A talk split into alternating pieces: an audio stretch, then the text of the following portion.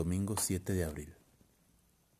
Casi todos los domingos almuerzo y ceno solo, e inevitablemente me pongo melancólico. ¿Qué he hecho de mi vida? Es una pregunta que suena a Gardel o a suplemento femenino o artículo del Reader's Digest. No importa. Hoy domingo me siento más allá de lo irrisorio y puedo hacerme preguntas de ese tipo. En mi historia particular, no se han operado cambios irracionales, virajes insólitos y repentinos. Lo más insólito fue la muerte de Isabel. ¿Residirá en esa muerte la clave verdadera de lo que yo considero mi frustración? No lo creo. Más aún, cuanto más me investigo, más me convenzo de que esa muerte joven fue una desgracia, digamos, con suerte. Por Dios, qué vulgar y mezquino suena esto. Yo mismo me horrorizo. Quiero decir que en el momento en que Isabel desaparece, yo tenía 28 años y ella 25. Estábamos, pues, en pleno auge del deseo.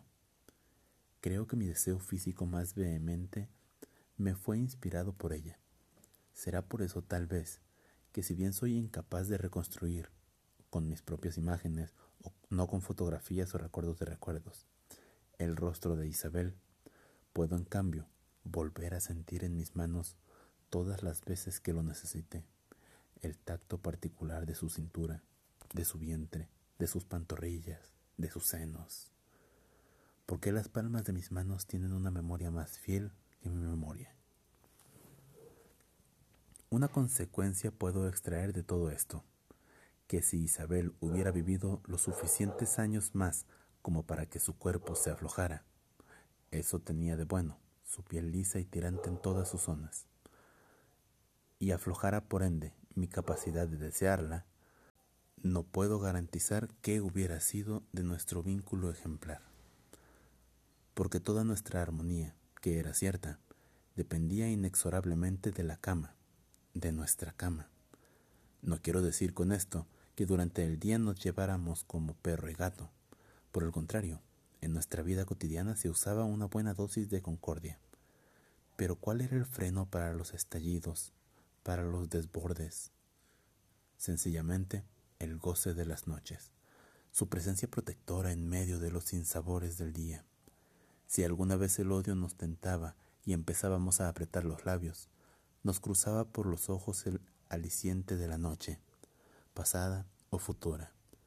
Y entonces, inevitablemente, nos envolvía una oleada de ternura que aplacaba todo brote de rencor.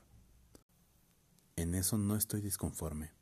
Mi matrimonio fue una buena cosa, una alegre temporada. Pero, ¿y lo demás? Porque está la opinión que uno puede tener de sí mismo, algo que increíblemente tiene poco que ver con la vanidad. Me refiero a la opinión ciento por ciento sincera, la que uno no se atrevería a confesarle ni al espejo frente al que se afeita. Recuerdo que hubo una época, allá entre mis 16 y mis 20 años, en que tuve una buena, casi diría una excelente opinión de mí mismo. Me sentía con impulso para empezar y llevar a cabo algo grande, para ser útil a muchos, para enderezar las cosas. No puede decirse que fuera la mía una actitud cretinamente egocéntrica, aunque me hubiera gustado recibir la aceptación y hasta el aplauso ajeno. Creo que mi primer objetivo no era usar de los otros, sino serles de utilidad. Ya sé que esto no es claridad pura y cristalina. Además, no me importa mucho el sentido cristiano de la caridad. Recuerdo que yo no pretendía ayudar a los menesterosos o a los tarados o a los miserables creo cada vez menos en la ayuda católicamente distribuida. Mi intención era más modesta, sencillamente ser de utilidad para mis iguales, para quienes tenía un más comprensible derecho a necesitar de mí. La verdad es que esa excelente opinión acerca de mí mismo ha decaído bastante. Hoy me siento vulgar y, en algunos aspectos, indefenso. Soportaría mejor mi estilo de vida si no tuviera conciencia de que, solo mentalmente, claro, estoy por encima de esa vulgaridad. Saber que tengo, o tuve en mí mismo elementos suficientes como para encaramarme a otra posibilidad, saber que soy superior, no demasiado, a mi agotada profesión, a mis pocas diversiones, a mi ritmo de diálogo. Saber todo eso no ayuda, por cierto, a mi tranquilidad. Más bien me hace sentirme más frustrado, más inepto para sobreponerme a las circunstancias. Lo peor de todo es que no han acaecido terribles cosas que me cercaran. Bueno, la muerte de Isabel es algo fuerte, pero no puedo llamarla terrible después de todo. ¿Existe algo más natural que irse de este mundo? Que frenaran mis mejores impulsos, que impidieran mi desarrollo, que me ataran a una rutina aletargante. Yo mismo he fabricado mi rutina, pero por la vía más simple, la acumulación. La seguridad de saberme capaz de algo mejor me puso en las manos la postergación, que al fin de cuentas es un arma terrible y suicida. De ahí que mi rutina no haya tenido nunca carácter ni definición.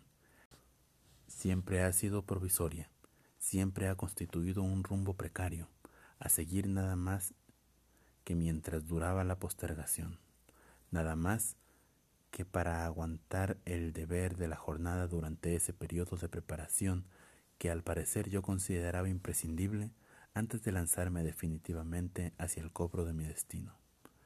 Qué pavada, ¿no? Ahora resulta que no tengo vicios importantes.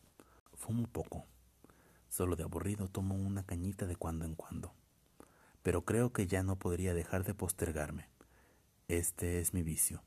Por otra parte, incurable porque si ahora mismo me decidiera a asegurarme en una especie de tardío juramento, voy a hacer exactamente lo que quise ser, resultaría que todo sería inútil.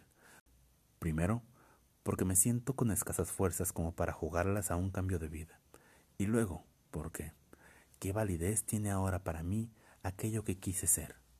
Sería algo así como arrojarme conscientemente a una prematura senilidad. Lo que deseo ahora es mucho más modesto que lo que deseaba hace 30 años. Y, sobre todo, me importa mucho menos obtenerlo. Jubilarme, por ejemplo, es una aspiración naturalmente, pero es una aspiración en cuesta abajo. Sé que va a llegar, sé que vendrá sola, sé que no será preciso que yo proponga nada.